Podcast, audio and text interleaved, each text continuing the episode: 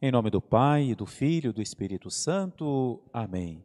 Queridos irmãos e irmãs, então é com muita alegria que nós celebramos hoje Nossa Senhora do Perpétuo Socorro, essa devoção, esse título de Nossa Senhora, ligado profundamente com o quadro, o ícone de Nossa Senhora do Perpétuo Socorro. Vamos aproveitar para a gente recordar um pouco né, o significado, o simbolismo do quadro. Quem já conhece vai ouvir mais uma vez, mas é sempre bom a gente recordar todo o simbolismo que há nesse ícone e também a história da, desse quadro. A primeira coisa que é, é bom a gente recordar é que não é simplesmente um quadro, não é uma pintura, mas é um ícone. A diferença de um quadro para um ícone é que um quadro a pessoa pode fazer por, por muitos motivos. Já o ícone, ele é o resultado de uma oração. Através desse, dessa produção, digamos, a pessoa quer exprimir aquilo que ela contemplou na oração. No, no quadro, nem sempre os detalhes têm a mesma importância. Já no ícone, cada símbolo usado, ele tem exatamente como símbolo, ele tem um significado. é? Cada detalhe é pensado para passar uma mensagem. No ícone, muitas vezes não se preocupa nem muito com a beleza de cada figura, mas pelo simbolismo que é passado através das figuras.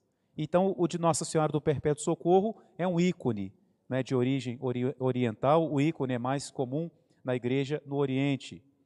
Esse ícone estava numa, numa igreja na ilha de Creta e ele foi roubado por um comerciante.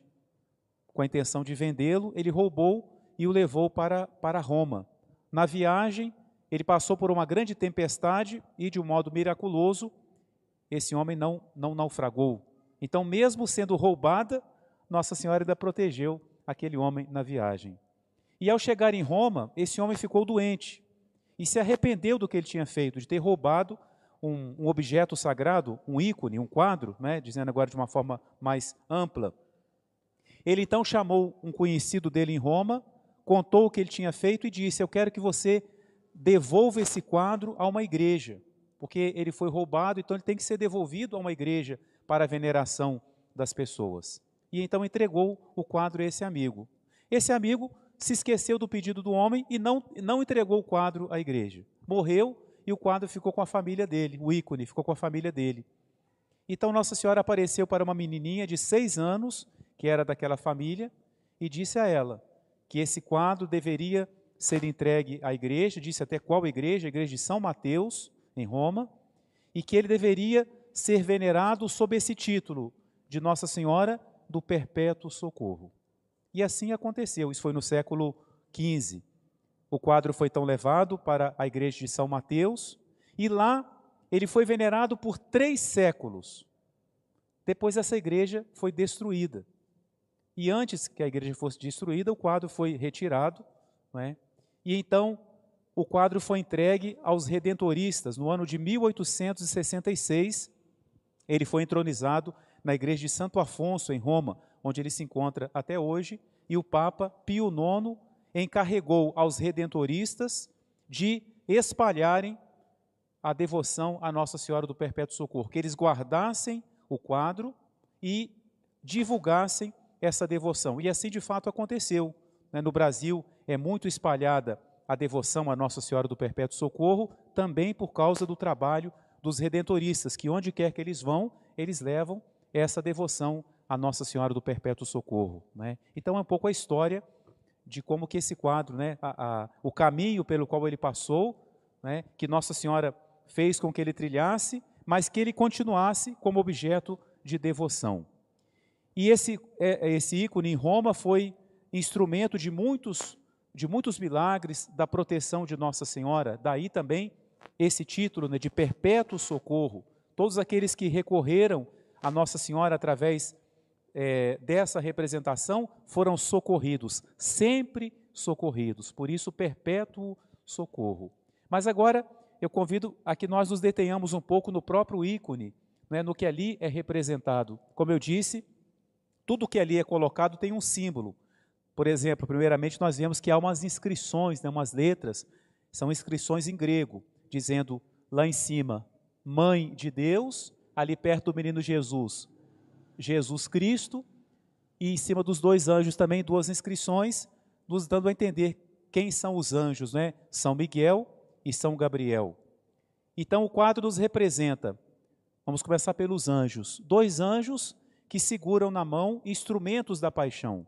São Miguel segura a lança, a cana com a esponja na ponta e o cálice, que representa o cálice da paixão. Né? Do outro lado, São Gabriel segura a cruz, o martelo e perto lá no manto dele nós temos os cravos. Então, os anjos segurando os instrumentos da paixão. No meio, é claro, está Nossa Senhora, que, é, que está vestida com uma túnica vermelha, que era a cor das virgens consagradas. Então, o quadro já nos, nos lembra que Nossa Senhora é sempre virgem. E com o manto azul, que era o manto usado pelas mães. Então, ela é mãe e ela é virgem e nos braços ela segura o menino Jesus. E o que, que o quadro representa, o ícone representa, já que ele é o resultado de uma oração?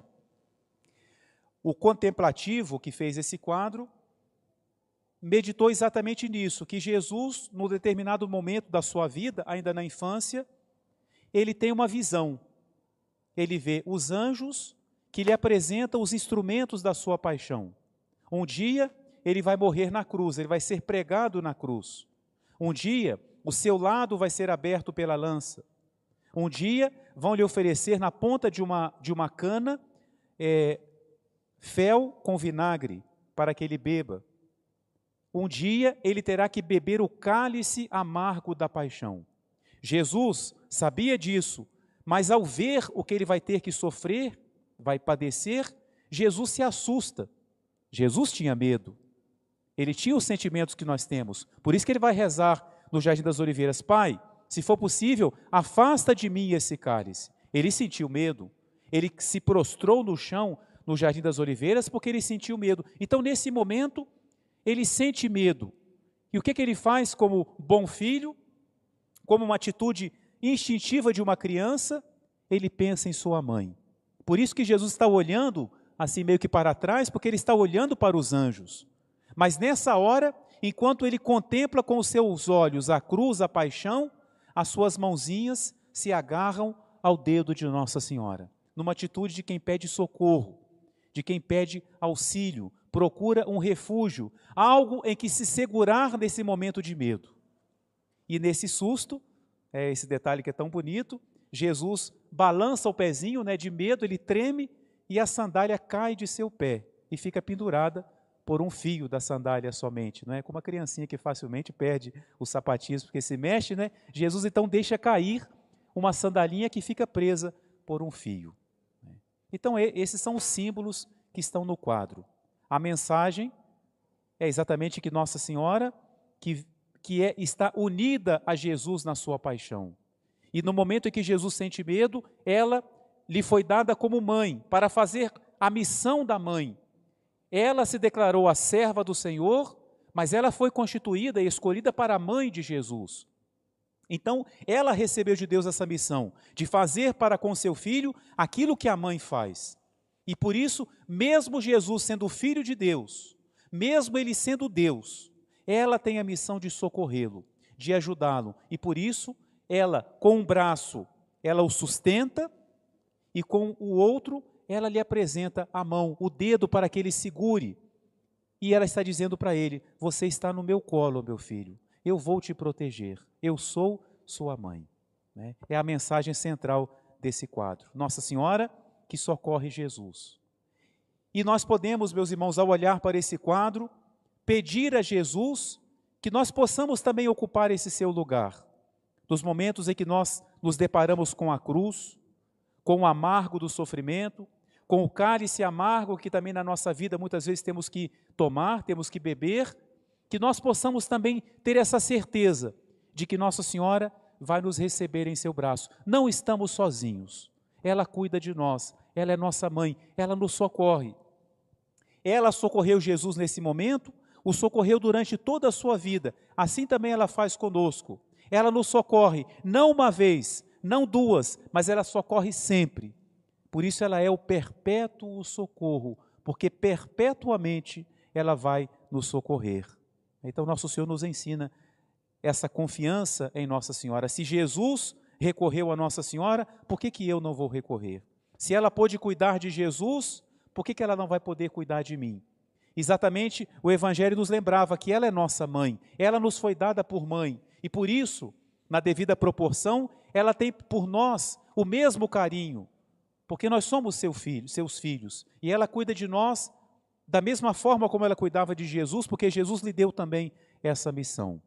E é uma coisa também que chama muito atenção, alguns né, explicam que o centro do quadro é a mão de Nossa Senhora, geometricamente praticamente é mesmo o centro, né? A mão de Nossa Senhora, que aponta para Jesus. Se por um lado ela oferece o seu dedo para Jesus segurar, por outro lado, a sua mão está apontando para Jesus. E essa seria a mensagem central do quadro. Nossa Senhora que aponta para Jesus. A posição de sua mão é um simbolismo do próprio Magnífica. A minha alma glorifica o Senhor. Ou o que ela disse para o anjo: Eis aqui a serva do Senhor. Ela sempre está direcionada para Deus, ela sempre está voltada para seu filho. E quando nós olhamos para ela, ela diz: Eu conduzo vocês a meu filho. Quem olha para mim é conduzida para o meu filho, é conduzido para o meu filho. A mão que nos dirige a Jesus. A mão de Nossa Senhora continua dizendo para nós o que ela disse nas bodas de Caná: Façam o que meu filho lhes disser. Ela sempre vai nos apontar Jesus como modelo. E ela fala para nós também, com essa mão direcionada para Jesus: você sofre, você passa por sofrimentos, você sente medo, sente insegurança, olha para o meu filho, olha o que ele fez e não tenha medo. Não tenha escrúpulo de recorrer a mim, no sentido de achar que recorrendo a Nossa Senhora, Jesus vai ficar triste. Olha para ele, olha para o que ele fez. Que nós, portanto, aprendamos essa mensagem que Nossa Senhora nos passa. E, finalmente, a sandalinha pendurada representa a humanidade e representa também cada um de nós, que muitas vezes nos perdemos, caímos de onde Deus nos colocou. Mas nós não estamos perdidos totalmente, nós ficamos presos por um fio o fio do amor de Deus, o fio da esperança.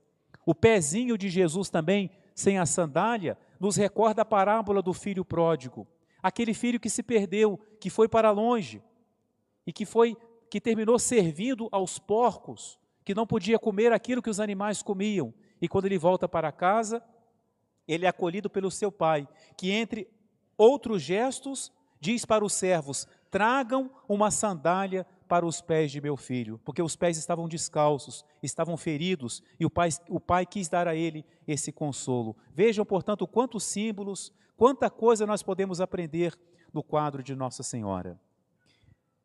Mas dois detalhes para terminarmos, é, é, são tantas figuras, não é? Chama muita atenção também que os olhos de Nossa Senhora são grandes, são meio desproporcionais de alguma forma, e a boca é bem pequena. Isso também é uma mensagem. Nossa Senhora tem os olhos sempre abertos para contemplar, para contemplar a Deus, para ver a vontade de Deus.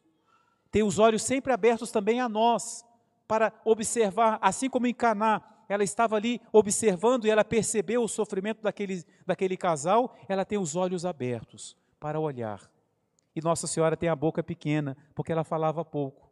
Falava pouco e acertado, mas era silenciosa, é a Virgem do Silêncio. Então ela nos ensina a ter os olhos abertos para contemplar a Deus, para olhar para Deus, e a boca pequena para falar pouco. É? Nós facilmente excedemos nas palavras, Nossa Senhora nos convida também a uma vida mais silenciosa, mais recolhida, mais voltada para Deus.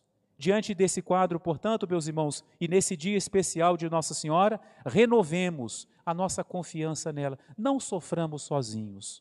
Não passemos pela cruz sozinhos. Jesus está conosco e ele nos dá Nossa Senhora, que nos estende a mão, que nos dá a sua mão para nos acolher e servir para nós de coluna, de sustentáculo na hora da dor e do sofrimento. Imitemos a Jesus na entrega a Nossa Senhora, imitemos a Jesus recorrendo, refugiando-nos no colo materno de Nossa Senhora. Que nossas mãos estejam na Sua mão, que o nosso coração, como o de Jesus, esteja perto do coração de Maria. Em nome do Pai, e do Filho e do Espírito Santo. Amém.